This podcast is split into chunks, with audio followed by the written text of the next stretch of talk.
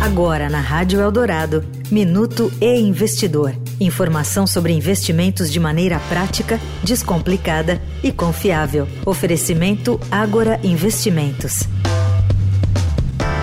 A diferença na quantidade de homens e mulheres que investem na Bolsa de Valores do Brasil tem ficado maior nos últimos três anos.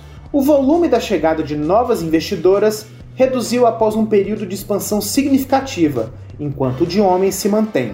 Em 2020, elas representavam 26,24% das pessoas com ações ou outros ativos na B3. Com sucessivas quedas percentuais nos anos seguintes, atualmente as mulheres são 22,89% dos investidores. Em números absolutos, as mulheres seguem crescendo na bolsa.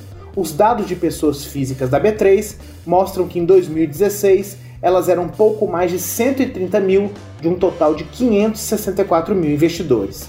Atualmente, elas somam 1 milhão 380 mil pessoas, uma parcial de 3,3% a mais que no ano passado. Eu sou Renato Vieira, editor do Investidor. Até a próxima.